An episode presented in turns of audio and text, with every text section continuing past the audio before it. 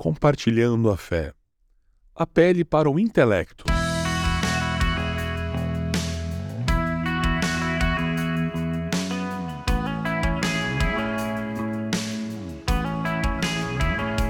Um dos aspectos mais difíceis de compartilhar a nossa fé é quando nós conhecemos alguém que não acredita em Deus porque não consegue vê-lo.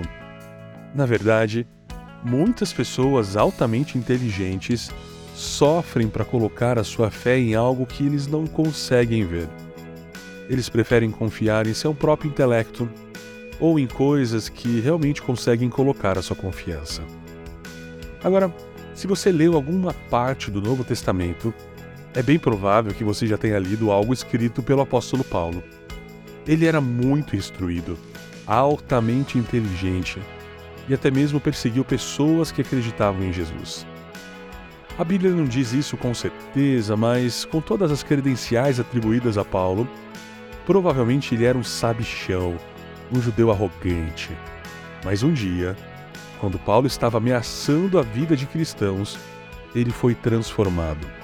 Acompanhe comigo Atos capítulo 9, do verso 3 ao verso 6. Em sua viagem, quando se aproximava de Damasco, de repente, brilhou ao seu redor uma luz vinda do céu ele caiu por terra e ouviu uma voz que lhe dizia: Saulo, Saulo, por que você me persegue? Saulo respondeu: Quem és tu, Senhor? Ele respondeu: Sou eu, Jesus, a quem você persegue. Levante-se, entre na cidade, alguém lhe dirá o que você deve fazer. Paulo passou de oprimir e assediar os cristãos a encorajá-los, a ensiná-los.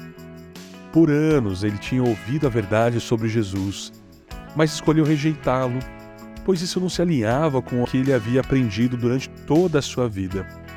Mas nesse dia, nenhuma quantidade de conhecimento intelectual poderia explicar a sua experiência com Jesus naquela estrada. Esse método de evangelismo, no qual apelamos para o intelecto de alguém, não vai funcionar com todos, mas pode ser atrativo para alguns Talvez não sentimos que sabemos o suficiente para encarar o caminho intelectual. Até mesmo, se esse for o caso, ainda pode haver um tempo quando Deus coloca alguém em nosso caminho que tem perguntas em abundância e muitas delas são as que você não tem nenhuma resposta. Mas nós devemos gastar tempo aprendendo coisas novas sobre o nosso incrível Deus, para que estejamos preparados com as respostas para as perguntas que podem ser feitas a nós.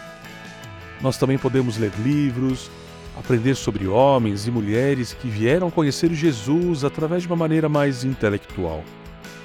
Algumas pessoas com quem cruzamos não quererão em nada enquanto eles não entenderem completamente.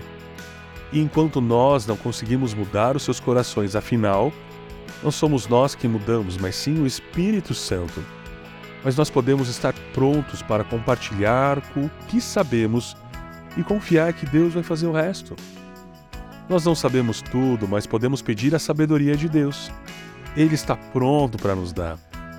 Enquanto aprendemos coisas novas, Deus talvez nos use para trazer a verdade, cheia de graça, para alguém quanto menos esperamos.